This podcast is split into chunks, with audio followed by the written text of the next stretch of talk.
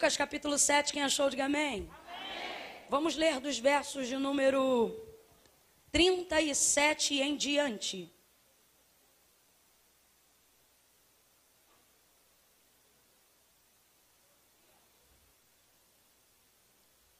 Diz assim o texto: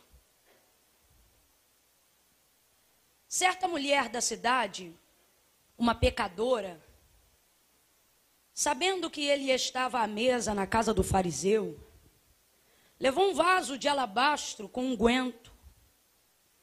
E estando por detrás, complete para mim dessa maneira, por favor, igreja. E estando por mais uma vez, e estando por estando por detrás aos seus pés, chorando, regava-os com suas lágrimas e então os enxugava com os próprios cabelos, beijava-os e os ungia com unguento. Quando o fariseu que o tinha convidado viu isto, disse consigo mesmo: se este fosse realmente profeta, saberia quem e qual é a mulher que lhe tocou, pois é pecadora. E disse Jesus ao fariseu: Simão, uma coisa eu tenho a dizer-te. Ele respondeu: Dizia, mestre. Um credor tinha dois devedores, um lhe devia 500 denários e o outro 50. Não tendo eles com o que pagar, perdoou-lhe a ambos. Ora, qual deles o amará mais? Respondeu-lhe Simão: Tenho para mim que é aquele a quem mais perdoou. Disse-lhe Jesus: Julgaste bem. E então, voltando-se para a mulher, disse a Simão: Vês tu esta mulher? Eu entrei em tua casa e tu não me deste água para os pés. Esta, porém, regou com lágrimas os meus pés e os enxugou com os seus cabelos. Não me deste ósculo, que é beijo, mas ela, desde que entrou, não cessa de me beijar os pés. Tu não me ungiste a cabeça com óleo, mas esta, diga comigo, esta, vira para alguém e diz: aquelazinha porque é mais ou menos isso que o fariseu queria dizer sobre ela. Mas esta me ungiu os pés com unguento. Por isso te digo que os seus muitos pecados, diga muitos. Por isso te digo que os seus muitos pecados lhe são perdoados, pois muito amou. Mas aquele a quem pouco é perdoado, pouco ama. Então Jesus disse à mulher: Os teus pecados te são perdoados. E os que estavam à mesa começaram a dizer entre si: Quem é este que até perdoa pecados? E Jesus disse à mulher: A tua fé te salvou. Vai-te em. Senta dando glória a Deus, os que podem tomar assento. Oh, aleluia! Oh, aleluia! Aleluia! Aleluia! Eu vou contar de um a três. Quando eu disser três, você vai liberar uma palavra que determina o rumo profético daquilo que eu acredito que o Senhor nos confiou como verdade para essa noite. Amém? Quando eu disser três, você vai virar-se em direção a alguém e vai dizer a esta pessoa dessa maneira: você vai dizer assim, fique até o final. Ok? Mas eu não contei até três ainda não, peraí. Quando eu disser três, você vai dizer isto para o da direita, sem pressa. Quando eu disser três, você vai dizer, fique até o final. E quando terminar de dizer para ele, sem que eu precise contar, já vira automaticamente para o outro e diz, fique até o final. Quem entendeu, diga amém. amém. É um, é dois, é três, vai. Para o outro, vai. Até o final. Fique até o final.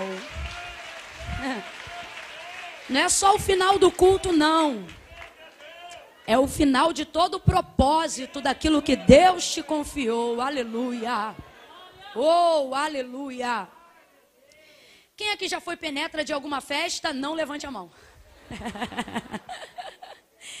Todo mundo levanta a mão, né? Rapaz, você nunca foi penetra numa festa, é porque você nunca foi pobre. Pessoal aqui que é da década de 90, de 80, época que ninguém tinha dinheiro para nada, época do cruzeiro, né? Rapaz, essa época era muito difícil, festa era um negócio difícil de fazer. Você chamava as pessoas e quem era crente orava para um monte de gente não poder vir. Porque você nunca sabia se a comida ia, ia dar. Deus está falando com, comigo que tem gente que faz essa oração até hoje.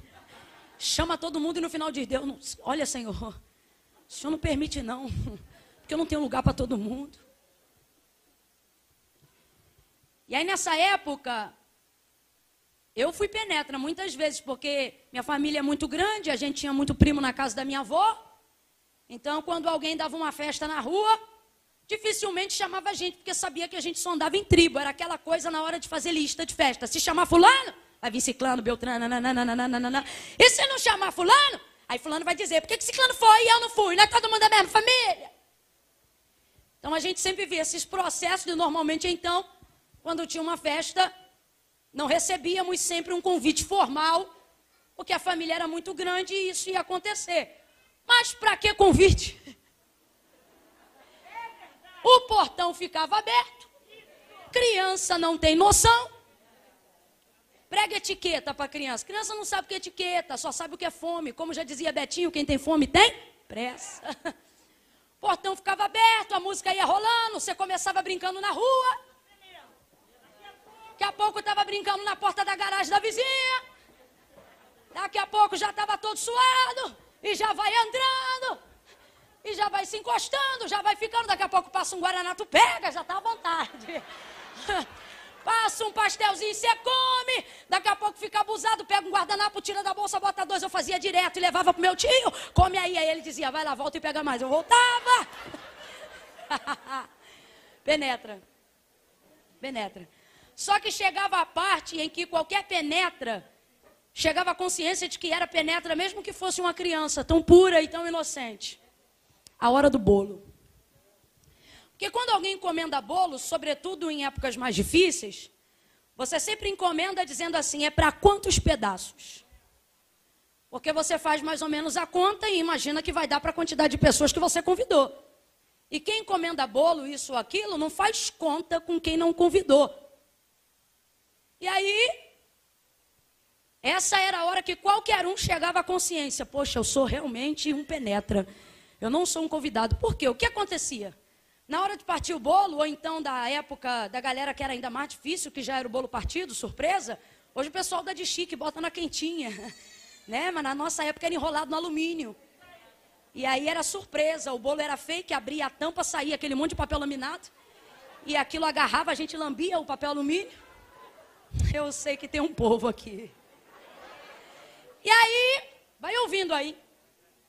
E aí a gente ia lá para pegar e fazia fila, porque pessoal que já era muito organizado, né?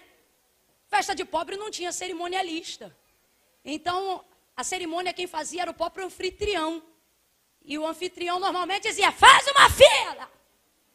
Quem tiver de bagunça não vai receber. A gente fazia fila na hora. Aí ia vindo, a tia ia dando, ia vindo, a tia ia dando, dando, dando. Aí chegava dois ou três, já ia dando aflição, a gente ia vendo o pote vazio.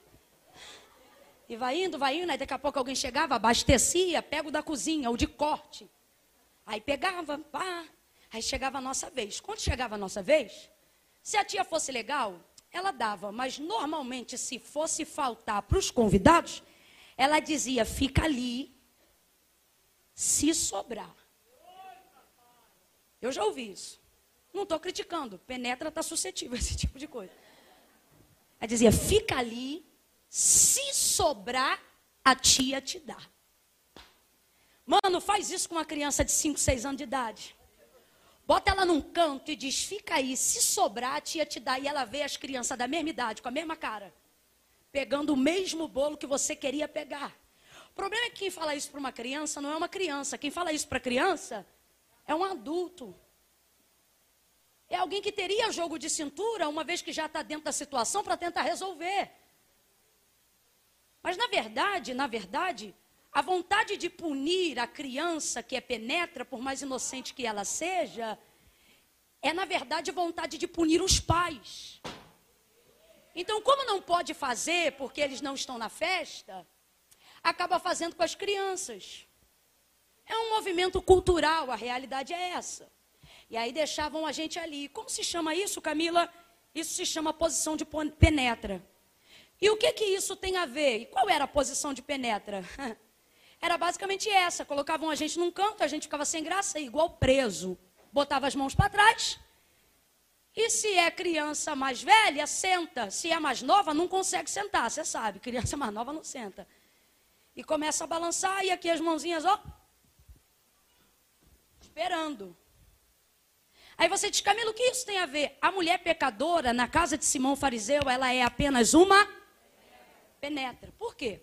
Porque o texto diz que a mulher era pecadora. Complete para mim, para eu ter certeza que você está comigo. A mulher era? Ela era uma mulher pecadora. E qual era o tipo de pecado que ela cometia? Provavelmente ligado à prostituição. Tanto é que quando Simão julga ela em pensamento, ele diz acerca de Cristo que está permitindo-se ser adorado por ela, dizendo assim: se ele fosse profeta de verdade, saberia quem ela é e o que ela faz. Se ele sabe o que ela faz, ele julga saber também quem ela é. Mas e se eu te dissesse que não dá para resumir tudo o que somos baseado somente naquilo que nós fazemos? É impossível isso. Você não pode resumir quem é uma pessoa baseada num ofício. Você não pode achar que conhece a vida inteira de uma pessoa porque ele advoga. Você não pode achar que conhece a vida inteira de uma pessoa porque ela é boleira. Você não pode associar e determinar a identidade verdadeira do que definitivamente ninguém é, baseado somente naquilo que a pessoa faz. Porque tudo que a gente faz é temporário, é temporal e é passageiro. Aquilo que a gente faz não traz sobre nós característica permanente de quem nós somos. Quem aqui já teve no mínimo três empregos? Diga, eu aqui. Se eu passar em revista todos os lugares que eu já trabalhei, eu vou ter um tempo determinado para uma série de coisas que eu fiz. Já trabalhei como promotora, já trabalhei como vendedora, já trabalhei em política, em campanha, já trabalhei em tantas vertentes que não teria condições de me lembrar todas. Porque logo que terminei a escola, imediatamente comecei a trabalhar porque Eduardo queria casar, não que eu não quisesse, mas ele queria mais. E aí a gente tinha que trabalhar e trabalhava, trabalhava, trabalhava, trabalhava. Por fim a gente entrou numa agência. Por quê? Porque a gente estava disposto a pegar qualquer coisa. Então tinha semana que eu fazia uma coisa e na outra semana eu já fazia outra coisa. Porque a agência vai te encaminhando de acordo com a necessidade daquilo que está acontecendo dentro do mercado.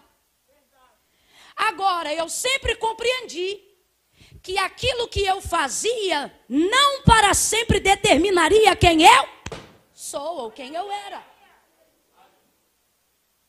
Porque eu não posso determinar o que alguém é ou será baseado no que ele faz. Em João 9 a gente vê como Jesus lida com isso. Jesus passa e vê um cego que João diz que é de nascença. Passa por ele e todos veem um cego. Os discípulos veem um cego. A comunidade chama ele de cego. Todos só percebem a sua deficiência, mas o texto, segundo escreveu João, capítulo 9, diz assim: E passando Jesus, viu um homem.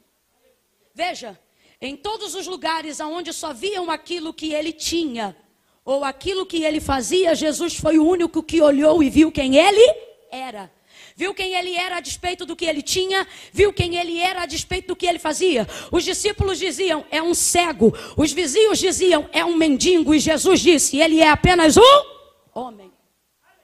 Porque a condição da sua deficiência será temporária, porque Jesus já estava decidido a curá-lo.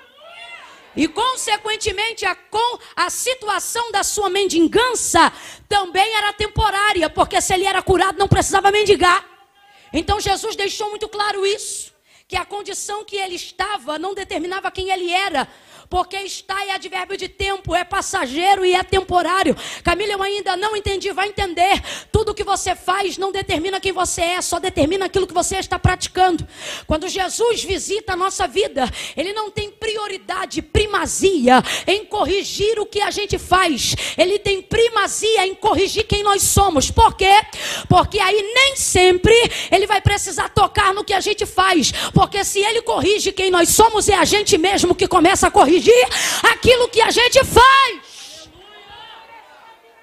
Por que, que tem igrejas que não conseguem viver uma comunidade verdadeiramente convertida? Porque eles só estão comprometidos com os dogmas e não com as intenções. Então eles enchem a sua cabeça do que você não pode fazer.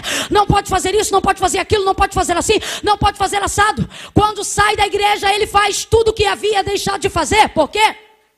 Porque alguém resumiu a identidade dele aquilo que ele fazia. E desde quando você acha que alguém só passa a ser depois que deixa de fazer? Aquilo que se é, se é, e só pode ser corrigido por quem conhece e sabe quem você é e como você funciona por dentro. Camilo, o que, que isso tem a ver com a posição de penetra? É para você entender qual é a condição dessa mulher. Mas deixa eu falar uma coisa aqui. Ela não tem sete anos de idade, não. Nem oito e nem dez. Criança, quando é pequena e envergonhada hoje, esquece amanhã. Por fim, ela já nem se lembra de nada. E é por isso que Jesus deixa claro que a gente tem que ter o coração como de criança, não guarda mágoa, não guarda ressentimento. Mas a posição, segundo a cultura rabínica e judaizante daquela mulher, uma vez que Simão sabia quem ela era, segundo ele, e sabia o que ela fazia, obviamente ela não foi convidada. Por isso nós afirmamos aqui nessa noite que ela é uma penetra. E a posição do penetra, segundo essa cultura, é esta duas mãos para trás. Ela precisava achar uma parede, um canto na casa, para que qualquer convidado que entrasse naquela casa, se não gostasse do jeito que ela veste, do jeito que ela calça, do cabelo que ela tem ou do jeito que ela olha, ou se também a conhecesse do ramo e do ofício daquilo que ela fazia, pudesse ter, através da posição dela, no canto de uma parede, com as duas mãos para trás, a plena certeza de que ela está aqui, mas não foi E essa é a parte mais difícil de ser penetra. Por quê? Porque você está numa festa onde tem bebida, mas você não pode beber. Você está numa festa onde tem comida, mas você não pode comer. Porque o tempo todo eles querem que você mantenha a posição de penetra. Para que fique claro que você está ocupando aquele espaço, mas não é bem-vindo. Você está ocupando aquele espaço, mas não foi convidado. Camila, eu ainda não entendi. Você vai entender. Quando Jesus entra nesta casa, o texto diz que ele foi a pedido de um convite. E o convite é do dono da casa, Simão, o fariseu. Ele o convida e ele é fariseu. E é uma das pouquíssimas, raríssimas vezes, na verdade, é a única vez em que nós vamos ver Jesus gastar tanto tempo com alguém que ele sabia que era fariseu. Eu nunca vi Jesus aceitar um convite para ir na casa de um fariseu. Mas ele entra. E o texto diz que ele chega e se assenta. Mas ele fica sozinho ao redor da mesa. Por quê? Porque Simão não convidou porque queria ter comunhão com Jesus. Simão o convidou porque Jesus tinha status, prestígio, personalidade.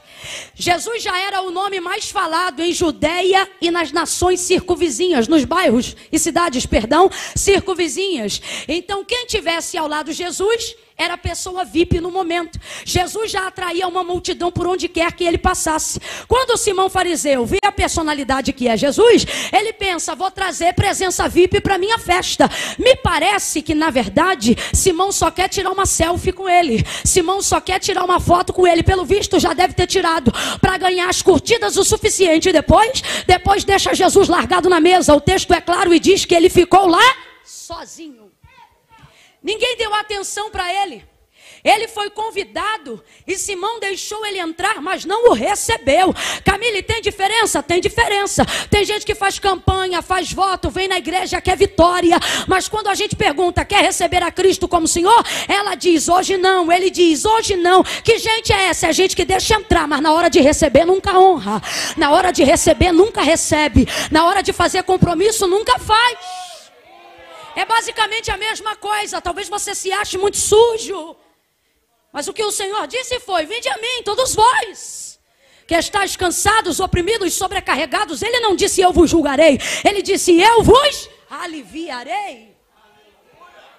Eu não sei qual é a sua justificativa, mas pare de achar que você pode continuar chamando Jesus para sua casa sem recebê-lo.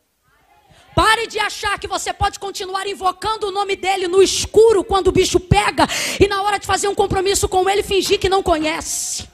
Pare de tratar o Jesus que quer ser teu noivo como se fosse o teu amante, a quem você pede arrego só na hora que precisa. Ele não vai suportar isso por muito tempo. E o texto diz que ele se assenta ao redor da mesa e ali ele fica e ele está sozinho. Completa para mim, por favor, igreja. Ele está sozinho. Simão não está nem aí para ele. Porque quem quer status depois de ver Jesus o deixa. Quem só faz campanha para comprar o carro, depois que compra o carro, vai-se embora. Quem só quer vir para a casa de Deus para libertar o marido, o marido fica liberto e depois ela vaza. Porque queria Jesus? Não, queria só a personalidade que ele traz. Foi basicamente isso que o Simão fariseu está provando. Todavia, Jesus fica ali, Jesus senta ali, e ela penetra. Veja, ele foi convidado, mas não foi recebido.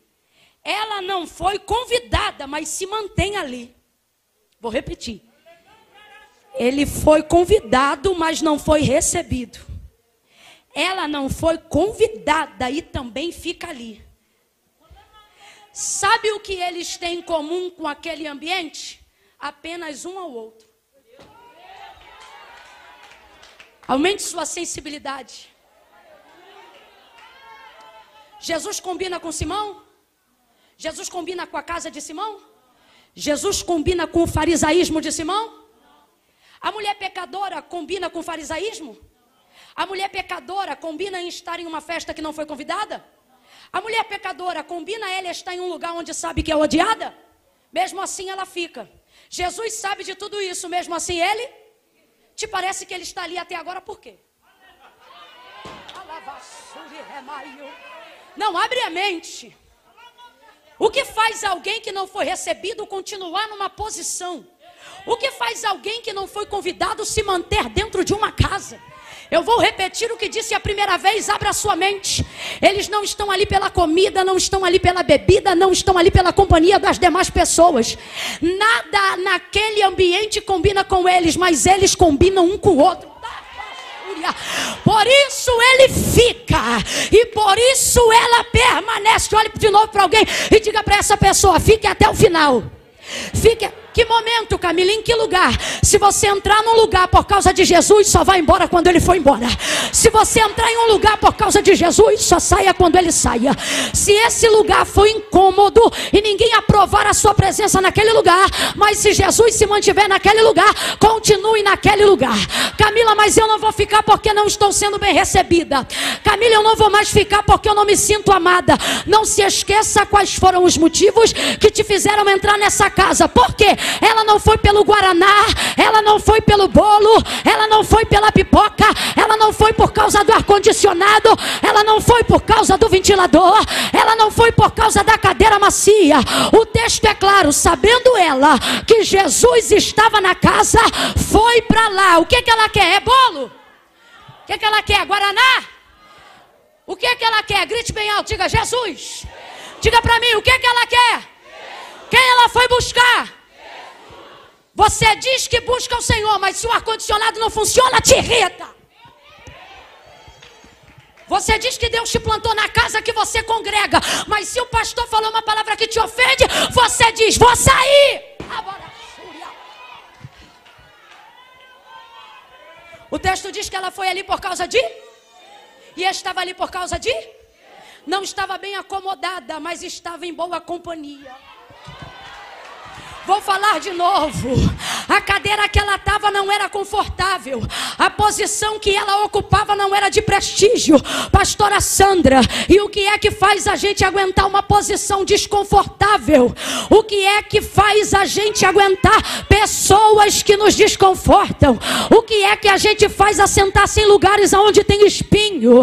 E o que é que faz a gente engolir barraco, montar um brejo na barriga, só para dar testemunho, engolir sapo de segunda a sexta, conhecer palavrão, saber falar palavrão, mas não expressar nenhum palavrão. E alguém diz: Como é que tu aguenta? E você diz: Não é por causa da cadeira, não é por causa do nome, não é por causa das pessoas, é por causa de Jesus. Eu estou ali por Jesus. Eu vim fazer o que faço por amor a Jesus. É para a glória de Jesus. Se você veio por causa dele, você não pode sair daqui sem ele. Não pode sair sem honrar a ele. Deus me trouxe aqui nesta noite como profeta para dizer a algumas pessoas: Tu estás te incomodando muito com o lugar, porque tu te esqueceste que foi para lá por causa da presença e não do lugar. Quando tu dá mais valor para o lugar, mais atenção para os incômodos, para as conversas, para a picuinha, Pro disse-me disse, para quem passou com a bandeja de bolo na tua frente, mas não te deu bolo, para quem deu a paz do Senhor, para quem estava do seu lado, mas não deu para você, o ambiente começa a ficar muito desconfortável, e daqui a pouco você diz: Eu vou embora, sabe por quê? Porque no meio do caminho tu esqueceu que o que te levou para esse lugar não foi o ambiente, foi a presença, foi a presença. Enquanto tu te lembrares que ocupa o lugar que ocupa por causa da presença, podem fazer o que for onde você está, e isso não te fará arredar o pé da onde você está. Quando tu te lembrares que tu te assenta na cadeira que te assenta, por causa da presença, alguém pode te chamar de feia e você vai dizer: Muito obrigado, Deus te abençoe. Porque tu não foi por causa do lugar. Olha para alguém em nome de Jesus e diga: É a presença, é por causa dele, é por causa dele que eu dirijo, é por causa dele que eu prego, é por causa dele que eu canto, é por causa dele que eu aguento, é por causa dele que eu suporto. Eu vim aqui por ele, por porque dele, por ele, para ele, são todas as coisas. Te lembra. Deus está me mandando dizer isso aqui para alguém nessa noite. Lembra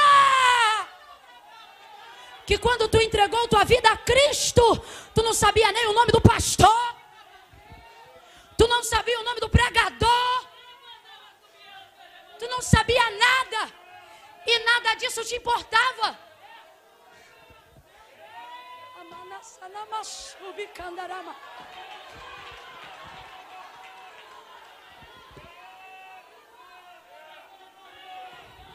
Eu não vim aqui pregar ilusões. Tem posições que temporariamente, antes de vivermos a completude daquilo que Deus quer que nós vivamos, vamos passar situações extremamente desconfortáveis. Vamos ser mal recepcionados em ambientes que deveriam nos receber bem. Vez ou outra estaremos rodeados por fariseus que pregam o que não vivem. Eu preciso lhe dizer a verdade acerca do sistema religioso. Vez ou outra, alguém deixará a porta aberta para você entrar, só para dizer que é público, mas vai te matar na unha até o fim. Por quê? Porque a gente que sabe que, de acordo com a lei, a porta deve estar aberta para deixar entrar. Mas lá dentro, eles criam uma atmosfera completamente desfavorável. Sabe por quê? Porque eles não podem te mandar embora. E quando não podem te mandar embora, fazem de tudo para que você saia por conta própria. Porque eles querem te ver longe sem perverter a lei, afinal são santos. Essa é a atmosfera da casa do fariseu. Eu vou falar bem rasgado e todo mundo vai entender. Lembra de uma moça chamada Agar na casa de Sara? O texto diz que ela era uma serva que foi conquistada na descida de Abraão e Sara no Egito, e agora ela serve Sara, esposa de Abraão, a quem o Senhor fez uma promessa. Por uma ideia infeliz gerada na incredulidade de Sara, ela diz: Abraão, deita com a minha serva. Olha isso aqui, deita com a minha quando ela coloca H na cama do seu marido Abraão, pensando que dela vai vir o filho da promessa que Deus fez a Abraão e a Sara, porque Deus não prometeu a H, Deus prometeu a Abraão e a Sara. Quando ela pensa que pode fazer cumprir o que Deus prometeu, ela diz: Abraão, deita com a minha. Vamos lá, quem lembra, abre a boca e reproduza. Ela disse: Deita com a minha serva. O tempo todo ela chama H de serva, deita com a minha serva. E vai nascer um filho da minha serva, e ele será nosso filho.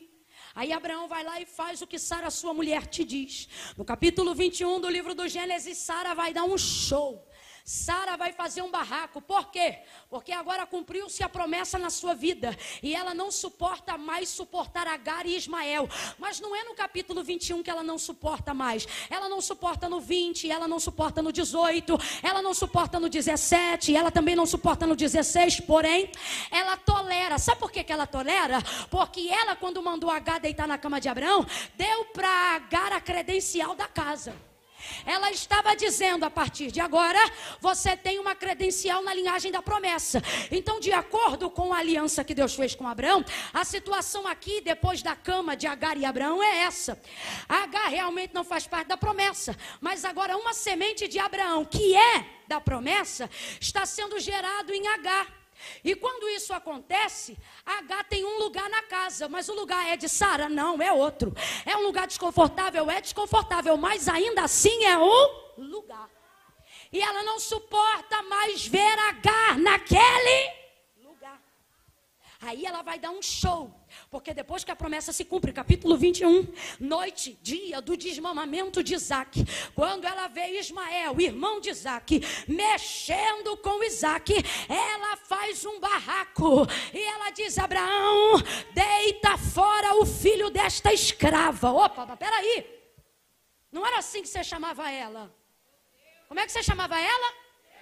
Mas deita fora o filho desta escrava. E ela repetia. Porque o filho desta escrava não vai herdar com meu filho Isaac.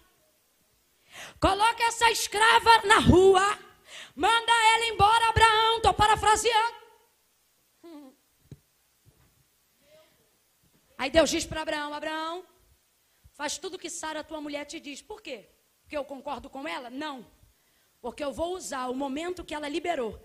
E assim como eu tenho honrado a minha aliança contigo na tua casa, também vou honrar minha aliança com Ismael por amor ao teu nome.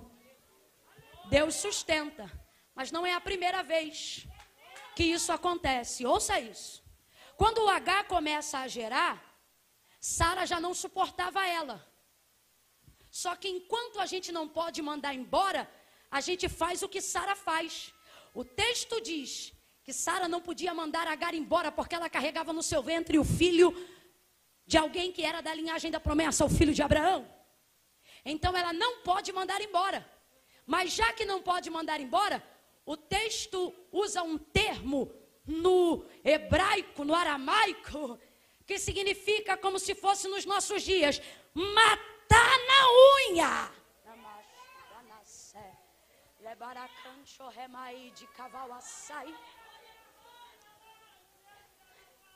H está na casa de Sara e Sara não quer ela lá, mas não pode mandar. Então ela faz o quê?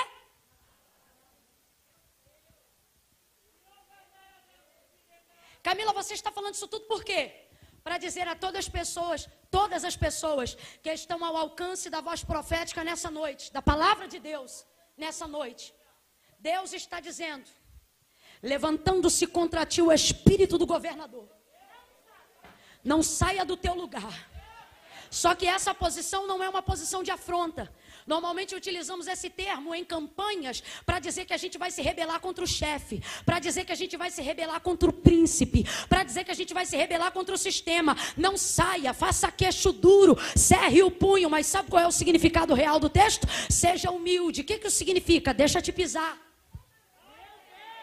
Não meça forças com o governador. Enquanto Sara pisava H, sabe o que que H fazia? Nada. E sabe o que ela precisava fazer? Nada, porque a barriga crescia sozinha. Camila, ainda não entendi. Já começou a entender sim. O Senhor está dizendo: quando você ficar num lugar, por mais desconfortável que ele seja, não saia de lá. Quando você ver alguém te matando na unha, há lugares na sociedade, há lugares na política, há lugares no seu setor de trabalho, e é com pesar que eu digo, mas é verdade, há lugares também dentro da eclésia, dentro do sistema religioso, que alguém vai fazer de tudo para te convencer que você não é digno, que você não pode estar no lugar que você ocupa, mas Deus Deus está dizendo: a promessa vai desenvolver sozinha, o que eu tenho para fazer vai acontecer espontaneamente, e aonde você está, e a maneira com que você é tratado, não muda o que eu vou fazer na sua vida. Olha para alguém aí de novo e diz: então fica. Está fraco? Diga, fica. Se Jesus ainda não foi, você não vai. Se Jesus ainda não te honrou, você não sai. Se Jesus ainda está à mesa, você fica. Fica pecadora. Ela fica. O ambiente é desconfortável, mas ela Ninguém fala nada, mas ela sabe que todo mundo pensa, mas ela.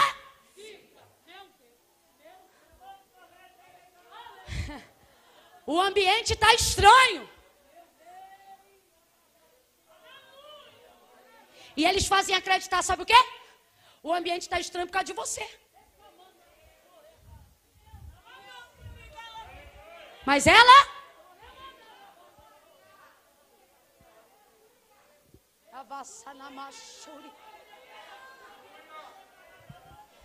Eu estou falando com líderes, com pais, com mães, com funcionários em setores específicos de trabalho.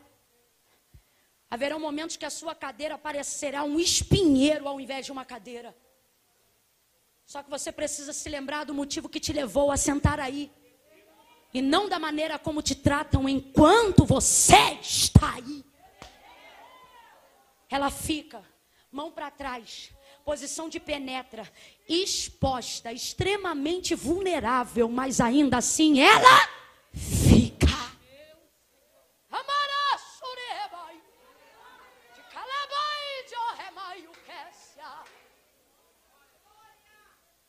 E Jesus, sentado, cabeça baixada, sozinho.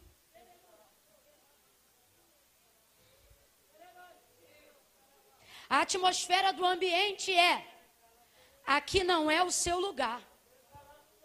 A atmosfera para Jesus é a mesma, também não é o seu. Por quê? Senão você estava socializado. Senão você estava com outras pessoas ao redor da mesa. Mas paz, minhas senhoras e senhores, aquela que tem muitos pecados está sozinha, e aquele que é o santo de Israel também está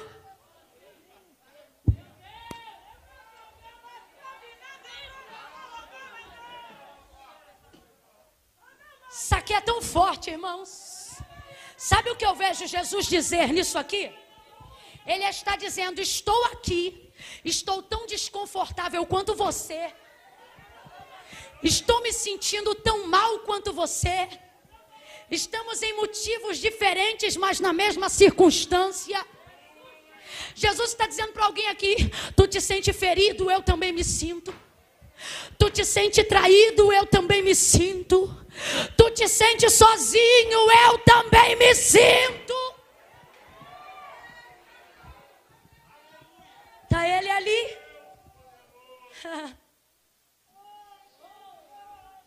Sabe por que, que ela está tão vulnerável e exposta? Porque todo mundo que sabe o que ela faz, acha que também sabe quem ela é. Porque nós somos assim. Queremos dizer quem as pessoas são baseado no que elas fazem. Mas aquilo que você sabe que alguém faz é apenas uma partícula, é apenas a sombra da realidade verdadeira de quem essa pessoa é. Nem teu marido te conhece na profundidade. Nem tua esposa te conhece no âmago do íntimo da sua alma. Quantas vezes você vai deitar com pensamentos totalmente distantes da conversa que ele está querendo colocar com você, porque ele não percebe aonde você está na sua mente. Isso não é porque ele é mau, é simplesmente porque ninguém conhece verdadeiramente ninguém.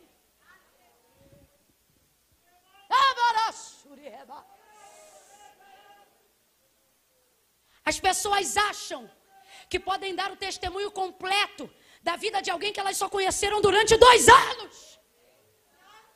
As pessoas acham que sabem quem eu sou por causa de 15 segundos de history. Você sinceramente acha que 15 segundos de um momento fala o testemunho de uma vida? Alguém olha seu comportamento no trabalho e acha que sabe o que você é, baseado nas horas que você passa lá. Quantas vezes a gente já não se surpreendeu com matérias extraordinárias de gente sendo preso na nossa rua e o carro da reportagem ir lá e falar: Você sabia que Fulano era matador? Você sabia que ele era sequestrador? E a gente dizer: Jamais, ele é um excelente pai, ele é um esposo maravilhoso. A gente se surpreende com quem as pessoas são, sabe por quê? Porque só ficamos olhando para aquilo que elas fazem. Nos espantamos quando vemos grandes nomes, grandes pecadores, grandes pregadores, grandes referências de santidade envolvidas em lama de corrupção e podridão e dizemos como pode, já me abençoou tanto. Porque nós temos o vício terrível de só olhar o que as pessoas fazem achando que o que elas fazem determina quem elas são. Isso tem criado um sistema de adoecimento tão grande dentro da igreja que quando você precisa botar um cantor em disciplina, quando você precisa dar um tempo ou tirar férias, a pessoa fica se sentindo culpado porque ela acha que só presta para ser quem é se ela continuar na atividade do que ela faz. Aí é por isso que tem profeta que diz assim, diz o Senhor, mesmo quando Deus não usou a boca dele para dizer nada. Por quê? Porque ele caminha sobre o jugo de que ele tem que fazer. Porque se ele não fizer, não vão convidar. Porque se ele não fizer, não tem mais oferta. Porque se ele não fizer, não vive mais de altar. Cadê? O glória foi embora? Dá glória agora. Dá aleluia agora.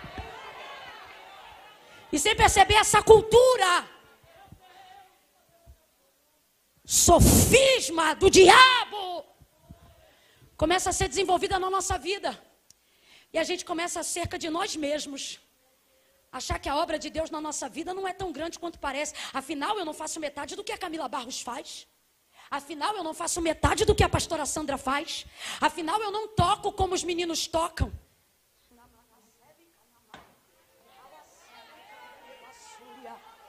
Eu não falo bem como ciclano. Eu não profetizo como Beltrano. E começamos a desenvolver um ciclo vicioso de pensamento. De que eu só vou ser valorizado como eu sou quando eu fizer o que o A faz, o B faz.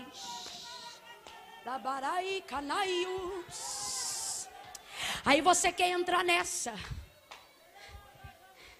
de achar que o coach vai resolver seus traumas, sua vida, nada contra, ele vai te ajudar. E eu não tenho dúvida de que isso é verdade. Não estou aqui para falar ao contrário. Só que você não pode acreditar que uma cadeia de pensamentos desenvolvida ao longo dos anos vai ser destruída em 20 minutos. Deus trouxe hoje gente aqui para falar a verdade para você e para te dizer como foi cantado nesse hino. Você não é o que muitos dizem que você é. Você é aquilo que eu digo que você é. Olhe para cá. Deus trouxe gente hoje aqui para dizer: ei, você não é o que dizem que você é, e também não é quem você pensa que é. Camila, o que eu sou? Primeira verdade, você é uma pessoa única. Complete para mim. Você é uma pessoa? Você é uma pessoa? Respire bem fundo, estufe o peito e complete. Você é uma pessoa? Agora baixe bem o peito, porque eu vou lhe dizer: não é porque você é uma pessoa única que você é a única pessoa. Camille, o que isso significa? Segure aí. Isso significa que eu não sou a única pessoa que tenho falhas. Também não sou a única pessoa que tenho defeitos. Significa que Deus também não está usando alguém que fala um pouco melhor do que eu em cima do altar, porque ela é melhor do que eu, de maneira nenhuma. Talvez, inclusive, Ele só esteja usando a mim nesta noite para pregar, e nem A, B ou C no dia de hoje, porque eu seja mais consciente dos meus defeitos do que alguém pensa que conhece as minhas qualidades. Mas o que eu sei acima de tudo é que a despeito do que eu faço ou do que eu deixo de fazer, eu sei quem Ele é em mim. Vai ouvindo aí. Mas sabe qual é o problema? A opinião de muitos e o que muitos dizem ao nosso respeito começa a ganhar o testemunho como se fosse a verdade. Por quê? Por ser verdade? Não, só por ser repetido muitas vezes tudo que alguém fala sobre alguém, repetidamente, muitas vezes, começamos a achar que aquilo é a verdade. Por ser verdade? Não, só porque foi dito? Muitas vezes. A gente ouve, isso é tão, é tão praga isso, que a gente ouve de dois ou três. O mundo tem mais de 7 bilhões de pessoas. Mas a gente ouve de dois ou três. Falaram isso e isso de fulano. A gente vai para fulano e de vez dizer, ciclano, beltrano e retardano, falou isso e isso de você. Não, olha como é que a gente chega. Tá todo mundo dizendo. Por quê? Por que, que a gente faz isso? Porque quando a gente não sabe de toda a verdade sobre alguém, a gente precisa maximizar o que a gente sabe, como se aquilo fosse Olhe para quem está ao seu lado. Eu não sei se ele te conhece como eu há muitos anos ou há menos anos. Olhe para essa pessoa e diga: Você conhece muito de mim. Diga, diga, diga. Talvez você não conhece, mas alguém já falou de você para ele. Diga: Talvez alguém já falou muito de mim. Bora, olhe para alguém e diga: Falaram muito. Disseram muito. Bate no ombrinho com carinho e diga assim: Mas não te disseram? Tudo. Camila, eu ainda não entendi. Você vai entender. Muita gente acha que sabe quem ela é por causa daquilo que ela faz. Então o comentário é baseado como verdade em razão do muito que ele é dito. Mas como eu disse no início e repito caminhando para o fim, o muito que dizem sobre mim ainda não é o tudo sobre mim. Atos dos Apóstolos, capítulo de número 9. Saulo está a caminho de Damasco. Vem para cá, meu filho, que eu estou sentindo algo e quero que você sinta comigo. Saulo está ao caminho de Damasco. A Luiz, vem também, que eu estou com saudade de você. Isso, vem devagar. Olhe para cá. Saulo está no caminho de Damasco, caminho da conversão, porque ali ele vai conhecer Jesus, ali ele vai ser liberto, ali a luz que esclarece o entendimento do ignorante vai resplandecer e vai cercar ele por todos os lados. Ali ele vai saber quem é Cristo de verdade. Sabe o que nós vamos ver ali? O encontro de duas pessoas, uma que dizem muito e outra que pensam que sabe muito. Paulo já tinha ouvido falar de Jesus, sim ou não? Sim ou não? Sabia o que ele fazia, sim ou não? Mas nunca soube de verdade quem ele. Quando ele está no chão, ele diz: Quem é, Senhor? Jesus diz para ele: Eu sou Jesus. Ele já tinha ouvido esse nome? Vamos lá, gente. Ele já tinha ouvido esse nome? Já tinha ouvido esse nome? Já sabia em que esse nome estava envolvido? Mas nunca tinha ouvido esse nome da boca do próprio nome. Ele sabia de Jesus o que falavam de Jesus, mas agora ele vai saber de Jesus o que Jesus vai mostrar para ele. Nessa hora, ele vai ver que ele ouviu muito, mas agora ele vai conhecer tudo. Agora, em contrapartida, olhe para o outro lado. Jesus visita Saulo, trabalha na vida dele, diz para ele: fica de pé Entra na cidade e lá te será dito o que te convém fazer. Acompanha comigo.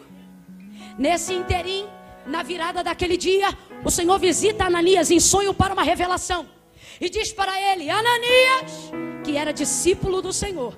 E diz assim para ele: Ananias, entra na rua chamada direita, vai na casa, abre a porta e tu vai impor as mãos sobre um homem chamado Saulo de Tarso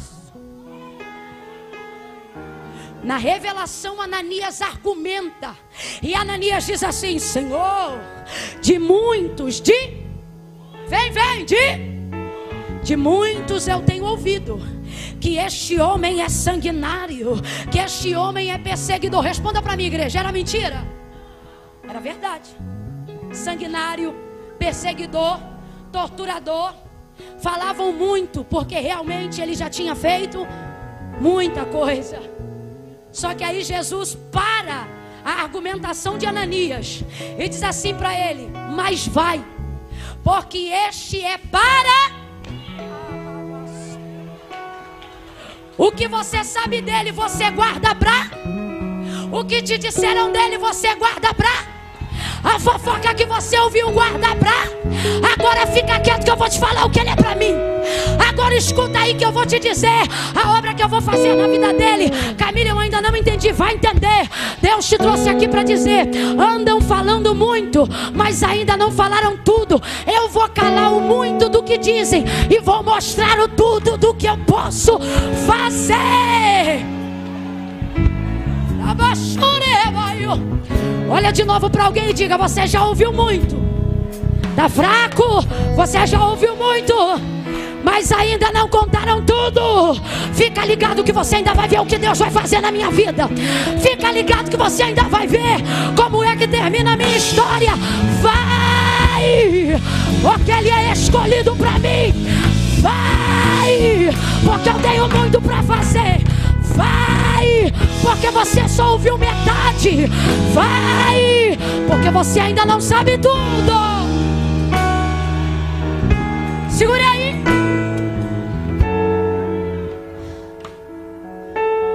Coloque agora numa balança dois pratos, direita e esquerda. Quem lembra dos pratos de antigamente? De balança. Coloque na balança de um prato muito. E o prato que está vazio vai suspender. E o que tem muito vai descer. Esse aqui tem muito. Porque falaram muito. Disseram muito. Tem muito. E é um muito que nos incomoda. É um muito que nos afeta. É um muito que nos entristece. Lembram-se do que a gente faz e dizem muito. Lembram-se do que a gente fez e falam muito. Agora imagine. De repente, o dono do mercado pega tudo. Eu disse que o dono do mercado pega tudo, o que está na prateleira de cima, o que está na prateleira de baixo. O muito que falaram, o muito que disseram e o nada que também contaram. Veja, o prato que está aqui embaixo é do muito. E de repente ele pega tudo. Eu disse que ele pega e coloca no prato que está vazio. Esse prato não é cheio de muito, cheio de. Vai arriar a balança. O peso do que ele tem, aquilo que ele trouxe vai pesar tanto, tanto, tanto. Por quê? Camila, mas o outro lado tem muito, tem muito, mas nesse lado tem? E não tem nenhum muito que suporte O Senhor está dizendo, ei, as pessoas podem dizer muito sobre você, mas só eu sei o tudo que eu ainda vou fazer. O tudo que eu ainda vou cumprir. Tem gente que está aqui nessa noite achando que todas as promessas já se cumpriram. E o Senhor está dizendo, filho, filha, isso é apenas uma representatividade do muito. Aguenta esse prato na balança, que você vai ver tudo, tudo, tudo. Você vai ver o tudo, tudo, tudo, tudo que eu ainda vou fazer. Ela sai a despeito do muito descola da parede.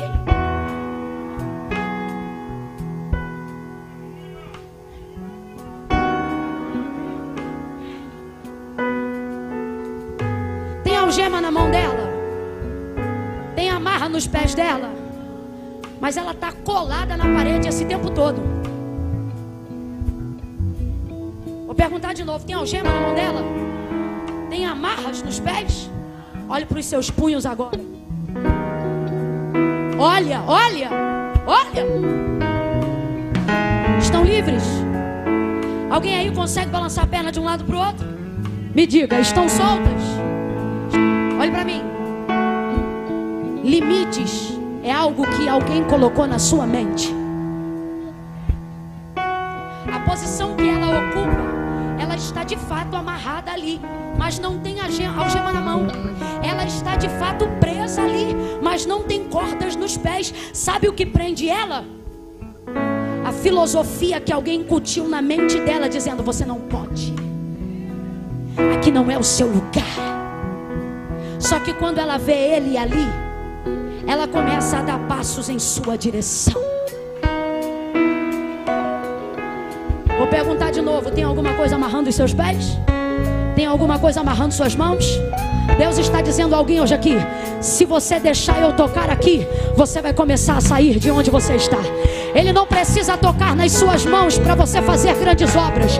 Ele não precisa tocar nos seus pés para te colocar em lugares altos. Ele está dizendo: Eu vou tocar na tua mente, você vai chegar onde quer chegar. Eu vou tocar na tua mente, você vai fazer com as suas mãos o que você quiser fazer. Deixa ele tocar na sua mente. Limites. Qual foi a palavra que eu disse agora? Fraco. Qual foi a palavra que eu disse agora?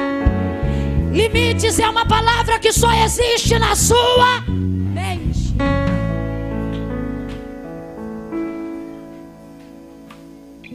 Solta os pés, solta as mãos e vem por detrás.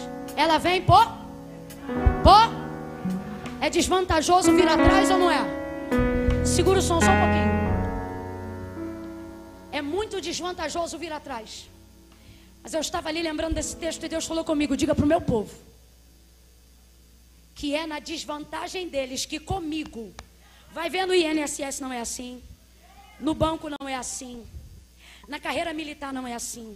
No concurso público não é assim. No governo não é assim. Na empresa privada que você trabalha não é assim.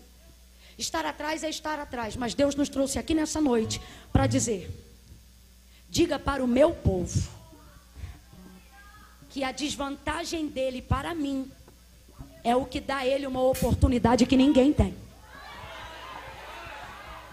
Existem coisas que Deus só fará na vida de quem está na desvantagem. Não. Isso aqui não é frase de efeito, não. Isso aqui é bíblico. Eu vim para os que não são, para confundir os que pensam que são. Enquanto tu te vitimizares pela posição que tu está, tu nunca ocupará o lugar que Deus tem para você. Mas quando você entender que o lugar que você quer chegar está vago te esperando, por quê? Porque Deus só vai permitir sentar ali quem veio da desvantagem. Deus só vai permitir sentar ali quem vê na situação que está uma oportunidade. Quem ainda está comigo, diga amém. Você sabia que até hoje a família do cara que inventou o canudinho do, do cadastro que canudinho do cadastro? Ora, esse aí que fica na ponta. Sabe, para enfiar uma bolinha? Para enfiar no buraquinho? Você sabia que o cara que inventou isso era um cara que chegava atrasado no trabalho? Porque quando ele lavava o sapato, não sei se você sabe, mas isso não existiu desde sempre não. Ele tinha dificuldade de enfiar o cadastro dentro do buraco do sapato, porque à medida que você lava, vai abrindo. Então ele tinha que arrumar um grampo e uma agulha toda vez que lavava para enfiar o buraco enfiar o cadastro no buraco certo do sapato. Um dia ele teve uma ideia: colocar um canudo e queimar. Nunca mais chegou atrasado. Você sabia que a família que patenteou o canudo do sapato, e essa é a história que contam, eles têm dinheiro até hoje? Agora vamos lá. Quem tem 60 anos aqui, quando nasceu já tinha canudo no sapato. Agora, você acha que quem tinha mordomo para lavar e botar o cadastro no sapato ia ter essa ideia?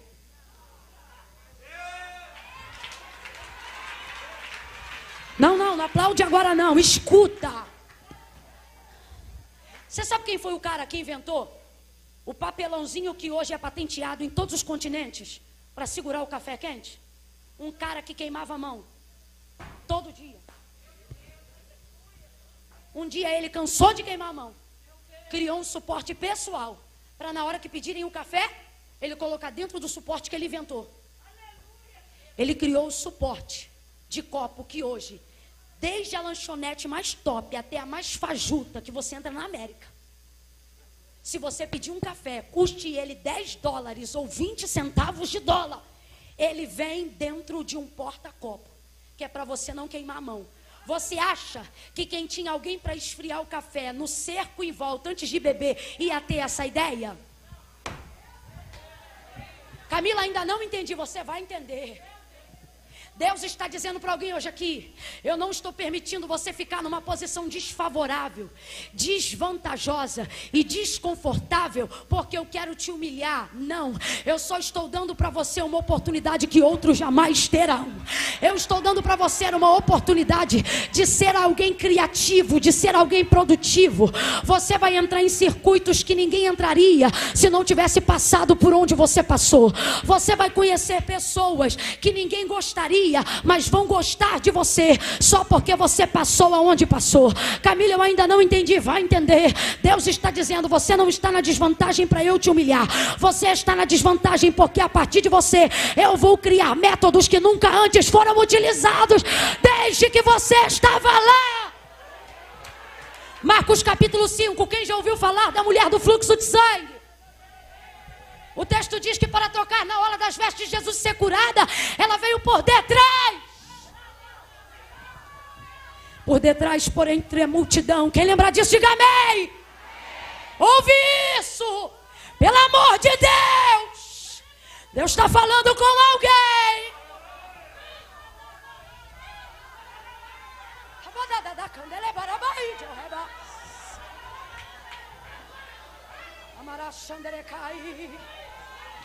Ela vem por detrás, por entre a multidão. Sabe por que, que ela faz isso? Porque criaram um método para serem curados. Como todos que Jesus tocava eram curados, começaram a compartilhar a seguinte informação. E a todos que ele tocava, está escrito em todos os evangelhos. E a todos que ele tocava, estes eram curados. E a todos que ele e a, todo, a todos que ele estes, estes quem? Os que eram tocados. Os que eram tocados eram? Então só podia ser curado quem por ele fosse. Inventaram isso. Não é que inventaram, mas assim, como viam que se ele tocava era curado, começaram a desenvolver. Só pode ser curado se por ele for. Por isso que a multidão aperta ele. Está do lado dele. Está colado com ele, mas não é curado. Porque só acredita que só pode ser curado se por ele for. Aí tem uma mulher que está na desvantagem. Ela é imunda. Porque de acordo com a lei, ela não é suja, ela é imunda. Que é isso? Intocável. Ela podia ir para casa, pastora e ficar de um lado para o outro dizendo: Não posso ser curada, porque por ele não posso ser. Então, se por ele não posso ser tocada, também por ele não serei. Mas ela não vai para casa e faz isso, não. Ninguém vai dizer o que ela pode e o que não pode fazer. Não tem amarra na mão e nem no pé. Mas tem a amarra do sistema dizendo: não pode, não pode, não pode, não pode. Mas sabe quem até hoje quebrou o sistema, bloqueou o sistema e até hoje arrebenta com o sistema? A fé, a fé ri da cara do não pode. A fé faz assim, ó. Alguém diz assim: não pode, aí é fé de vez ir para casa e começar a dizer: se não posso ser tocada por ele, também não vou ser curada. O texto diz que ela dizia consigo mesmo, sabe por quê? Quando Deus quer me honrar, Ele não depende da fé que as pessoas têm em mim, Ele só depende da fé que eu tenho nele. Ela andava de um lado para o outro, e ao invés de dizer não posso, ela começou a dizer: se tão somente eu Guarde isso. Parece bobeira, mas é serião. O que é serião, Camila? Uma coisa que é muito séria. Se acredita que até o dia de Marcos 5, ninguém nunca tinha tido a ideia de ser curado.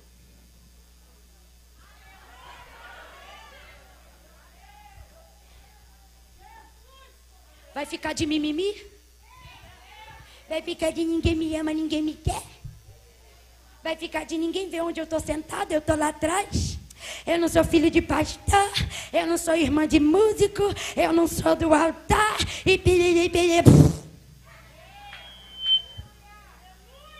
Ou vai chegar no culto e não importa se vai ficar em pé ou sentado, na frente ou atrás, mas vai chegar aqui dizendo: se ele passar, eu vou tocar. Foi a primeira vez que alguém desenvolveu a ideia de que não precisava ser tocado para ser curado. E ela só chegou a essa ideia porque ela não podia ser. Você acha que quem podia ser tocado ia ter essa ideia? Agora se pergunte por que Deus ainda não te tirou do lugar que você está. Ao invés de reclamar do lugar que você está, começa a se perguntar por que você ainda não saiu daí.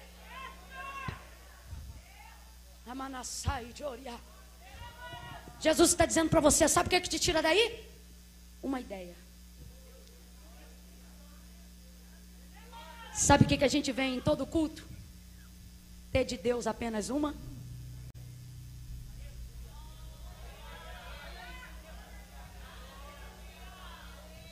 Antigamente podia beber água aqui, não pode mais não? E por que está me secando então?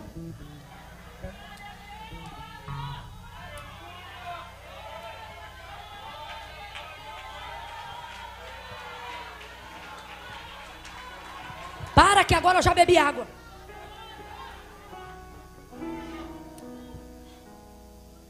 Ela sai. E é só porque ela está na desvantagem que ela tem uma ideia. Vou quebrar aqui esse nardo. Vou ungir o pé dele. Ela programou fazer isso. Quando você vem a um culto, quando você faz uma campanha, você precisa ter uma programação na sua mente.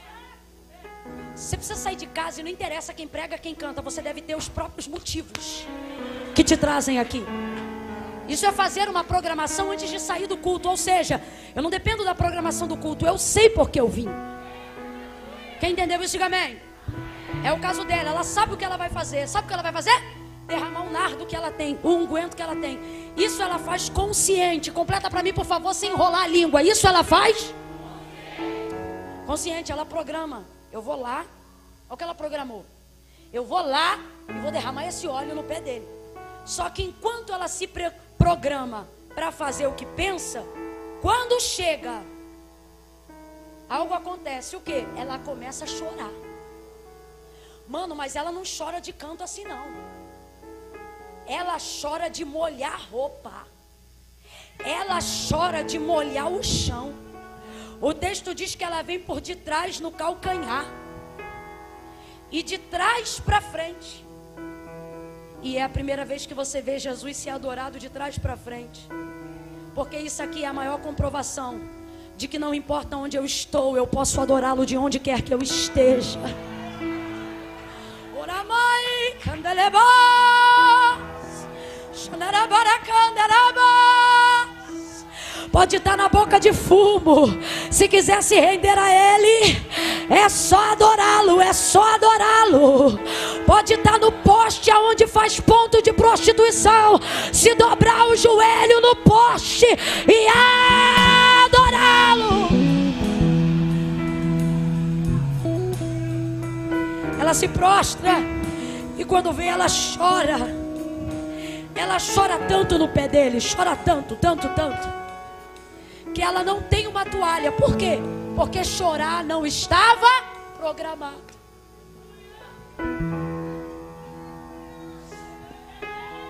Sabe por que você precisa ter um programa? Só para começar. Sabe por que, que os músicos ensaiam? Para começar. Sabe por que, que a gente tem no culto liturgia? Para começar. Mas tem coisa que acontece no culto que não está no programa. Por quê? Porque quando a gente faz o que precisa ser feito, Ele começa a fazer o que a gente não imaginava. E a gente chora, a gente se derrama, a gente se entrega. Eu sei que você trouxe algo para Deus hoje, é entregue, mas não se espante se Ele começar a produzir em você algo que você nunca sentiu. Permita-se viver isto. Ela chora, chora, chora. Molha os pés dele. Começa a enxugar com os cabelos. Olha isso aqui. E o texto diz que a ideia do beijo só vem no final. Sabe por quê? Para usar o cabelo, para secar o pé, chegou com a boca muito. Depois que você desamarra a mão, solta o pé, não é difícil soltar a boca para começar a adorar.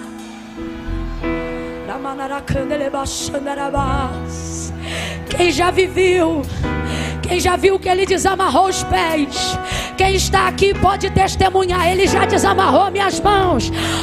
Abre a tua boca e comece a adorar, comece a beijar, comece a engrandecer.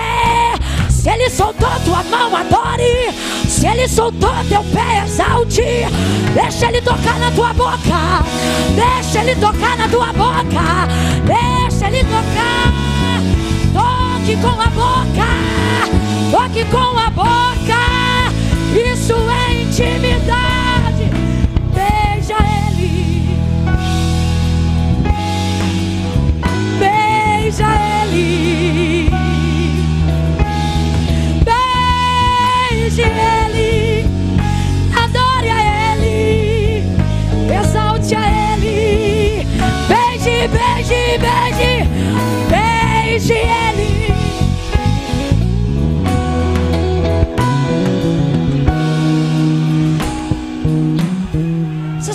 Beijar?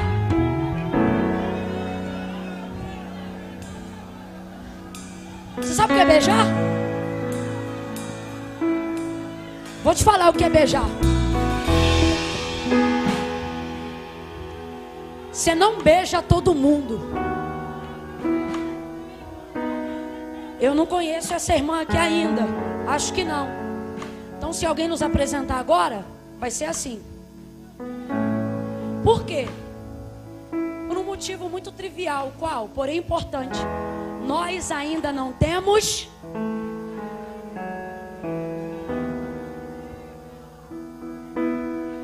beijo é coisa de quem tem.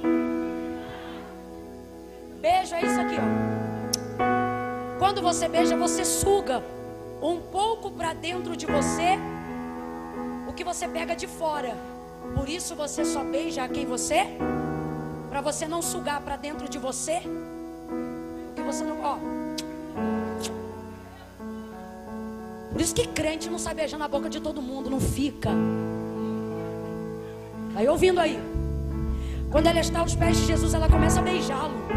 O texto diz que ela não cessa. Segura só um pouquinho. O texto diz que ela não cessa.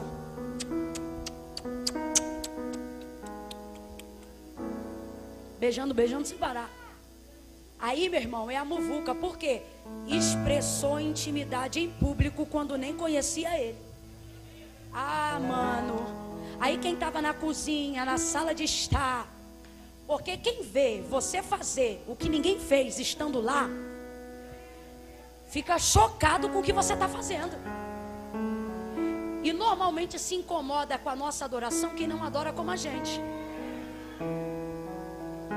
E eu fico chateada quando eu vejo gente deixando de adorar do jeito que sabe, porque se sente intimidado por alguém que não gosta do jeito que você adora, mas só não adora do jeito que você adora porque não sabe.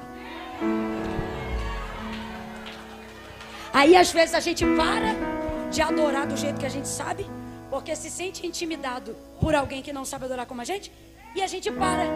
Deixa eu te falar uma coisa. Não pare, não cesse. Por quê? Porque quem se incomoda com a tua adoração não pode fazer nada por você.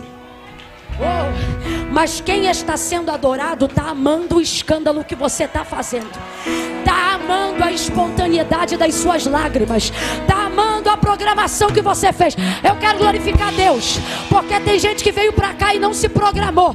Disse: Eu vou lá, vou sentar e vou ver qual é a dela. Mas eu glorifico a Deus que tem gente que saiu de casa e falou: Hoje eu vou dar lugar, eu vou rodar, eu vou glorificar, porque eu estou indo adorar. Beijo é intimidade, complete aí. Beijo é. Beijo é. Quando ela expressa isso num lugar onde tinha gente, faz a muvuca em volta dela. Aí vem o Simão. Se ele fosse profeta de verdade, pensa, saberia quem ela é, e saberia o que ela. Aí Jesus diz assim: Simão, você acha que foi só Simão que pensou isso? Mas Jesus vai no anfitrião. Você que sabe que A e B estão comentando de você, relaxa. Jesus não vai em quem fala, Jesus vai em quem começa. Simão, uma coisa tenho a dizer-te. Aí o hipócrita diz: Dize a mestre. Aí ele diz: Eu entrei em tua casa, tu não me recebeu, mas esta Olha para cá, olha para cá.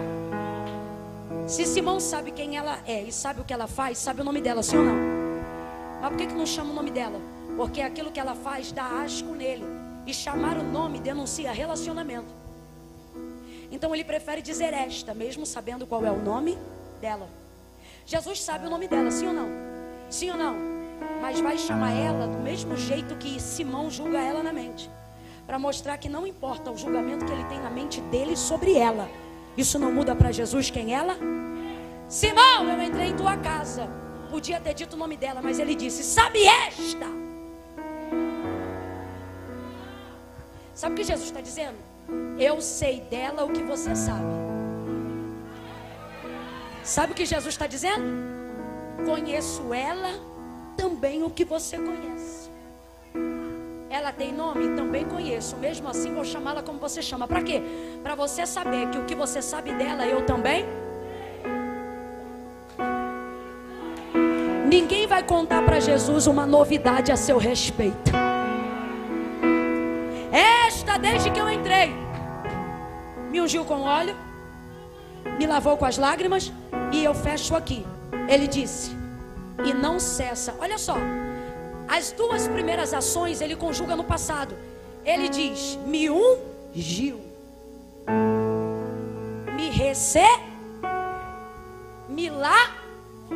Mas na hora do beijo, ele não diz não cessou. Ele disse não gerúndio, presente. Sabe o que está dizendo? Está dizendo a água ela já derramou, o óleo ela já jogou, com os cabelos ela já mas a adoração,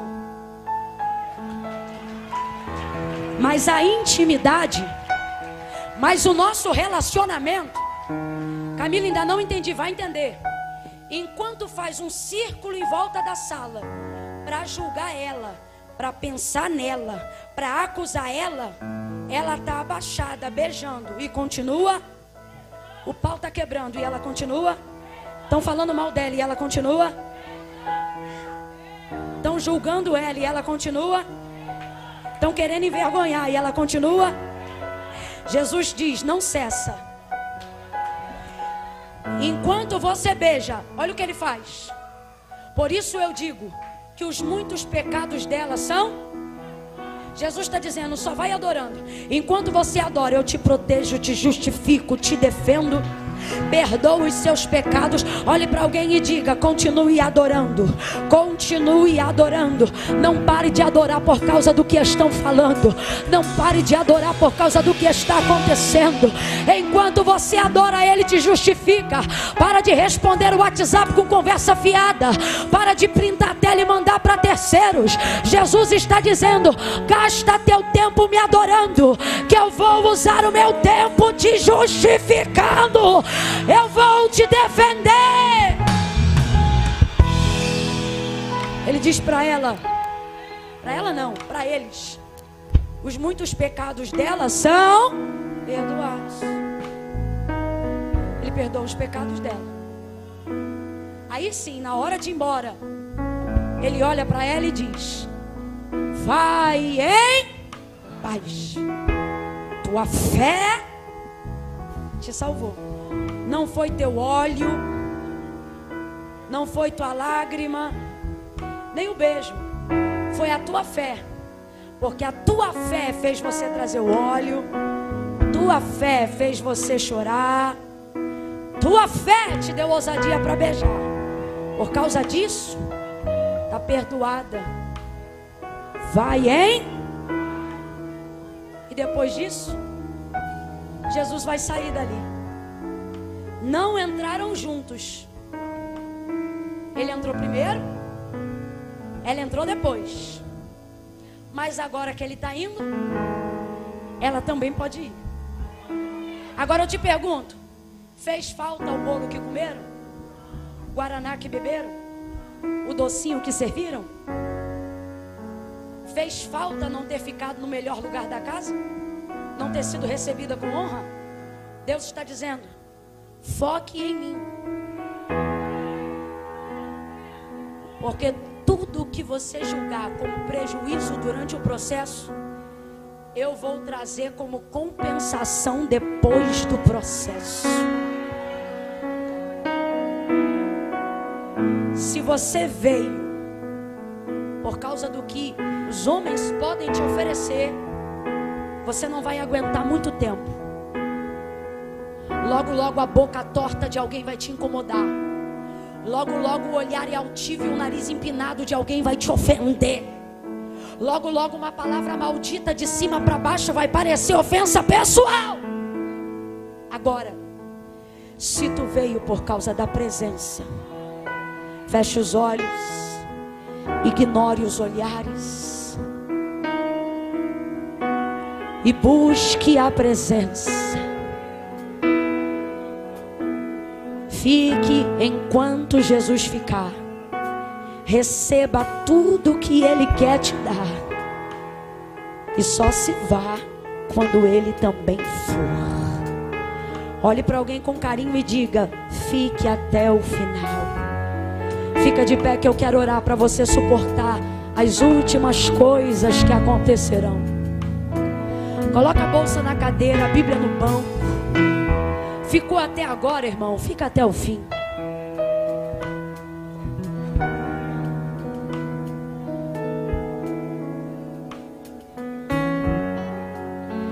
Eu vou contar de um a três, e quando eu disser três, o Ministério de Louvor vai adorar ao Senhor com uma canção. E eu quero orar por dois grupos de pessoas aqui. Primeiro grupo as pessoas que têm alguma área da vida, olhe para mim, gente. Que tem alguma área da vida que sabe que está aonde Deus queria que você estivesse, porém está muito desconfortável. Está doendo, está machucando, está incomodando, está chateando, está estressando. Camila, eu sei que eu estou onde eu deveria estar, mas está bem difícil. Eu quero orar por você agora. Fique exatamente aonde você está. Não saia do seu lugar agora. Não ande agora. Tenha temor. Tenha temor a esse momento. Segundo grupo de pessoas que eu quero orar. Aquelas que estão aqui nessa noite. Que amam ao Senhor vêm por causa dele. Sabe que estão de pé e sustentadas graças a ele. Pouco importa para elas quem prega ou quem canta, elas vêm por causa dele. Mas, na hora que a gente pergunta, quer fazer uma aliança com ele? Hoje não. Você vem, você entra, você senta mas você não o recebe. E Jesus está dizendo: até quando? Você vai me convidar para entrar, e na hora de receber, vai partir sem me levar. Camila, mas é que eu tenho umas paradinhas aí para resolver. Se você não receber Jesus hoje, você não vai resolver paradinha nenhuma. Sabe por quê? Porque foi Jesus que disse: sem mim, nada podeis fazer. Entrega teu caminho ao Senhor, confia nele, e essas paradinhas ele fará. Não, Camila, mas é que a minha situação é muito complicada. Eu tenho aí um rolo, um tico-tico no fubá. Vem você, se o tico-tico tiver aí, traz ele também. E o fubá. Camila, mas eu tô com 10 gramas de um bagulho aqui no bolso que eu vou usar ainda hoje. Vem você, tuas 10 gramas. E se o fornecedor tiver aí, pergunta se ele quer receber Jesus também. Por que, Camila? Porque ele não mandou você se arrumar e vir. Ele falou para você vir do jeito que você? Porque a despeito de como você está, ele ainda sabe quem você é. Nem você se conhece direito. Mas ele já sabe quem você é. E mais do que isso, ele sabe quem você ainda pode ser. Então, quando eu disser três, as pessoas do primeiro grupo vão fechar o olho, vão curvar a cabeça. E vão começar a pedir a Deus força, não, graça. Para suportarem o desconforto por amor à presença. Para não saírem do lugar que Jesus quer que você fique, só porque alguém está te matando na unha. E o segundo grupo de pessoas, quando eu disser três, são aquelas que vão levantar a mão hoje e vão confessar Jesus como Senhor. Todo crente que me ouve agora, diga glória a Deus. Todos que estão ao alcance da minha voz, faça isso aqui agora. Todo mundo na posição do penetra, vai. Todo crente, ninguém agora levanta a mão para dar glória a Deus. Amarra as mãos aí, gente. Se sentir vontade de dar glória a Deus, vai dar só com a boca. Ninguém pode levantar a mão agora. Porque quando eu disser três, só vai levantar a mão quem está afastado dos caminhos do Senhor e precisa voltar hoje. Quem vem à igreja, ama o Senhor, entrega a oferta, às vezes dá até o dízimo, mas na hora de fazer uma aliança com Deus, você acha que ainda não é a hora. Quando eu disser três, essa oportunidade é dada para quem está na sua desvantagem. Essa oportunidade é concedida somente a você. Então aproveite ela quando eu disser três. Se está afastado, se diz desviado, se vem à igreja, mas nunca entregou a vida para Jesus, eu quero orar por você, para você fazer uma aliança com Deus hoje. Eu conto um. Todos curvem a cabeça. Senhor, em nome de Jesus, aonde estiver alguém numa posição desconfortável, seja no trabalho, seja na família, seja na igreja, aonde quer, Senhor, que alguém hoje aqui esteja se sentindo desconfortável, Deus, dá a este homem graça. Dá a esta mulher graça para entender que ele não está ali por causa de ninguém que o distrata, mas está ali por causa da tua presença. Então faça essa pessoa sentir a tua presença hoje novamente. De maneira tão forte que faça ela não perceber os espinhos do caminho. Eu conto dois. Deus, ainda na tua presença, ajuda agora a se posicionar no lugar que o Senhor quer, um lugar de confissão, um lugar de entrega, de renúncia para te confessar publicamente hoje como Senhor. Ajuda essas pessoas, dois e meio. Se você sabe que é você que precisa voltar hoje para Jesus, três, levanta a mão que eu quero contar e orar por você. Um, fica com a mão estendida, quem está voltando hoje. Um, dois, três, quatro, cinco, seis. Alguém aí no segundo púlpito, sete. Sete. Será que o oito está aí? É Ele mexendo no secreto da gente. As amarras só estão na sua O mente. lugar que ninguém conhece mais. Ele viu. e Se tu deixares Ele tocar na tua mente, se tu entregares a tua vida à presença dEle, Ele se você não aguenta mais ficar distante dos caminhos do Senhor, levante a sua mão que eu estou contabilizando você. Quem sabe abre a boca e canta. Jesus,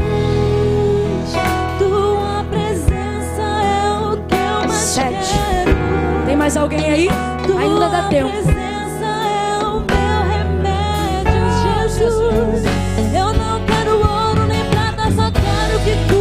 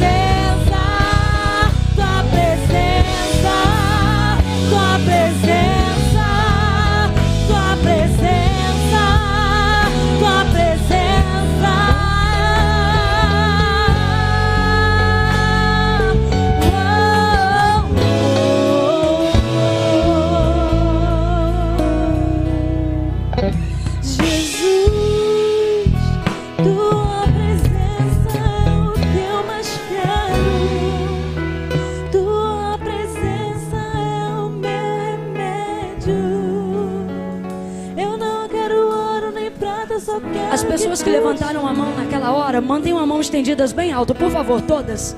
Aquelas que levantaram. Dois, três, quatro, cinco, seis. Cadê? Tá? Sete. Glória a Deus. Fica com a mão estendida, por favor. A gente sente Jesus, que eu perca dinheiro e perca amigos, só Oito. Oh, aleluia. Nove, aleluia.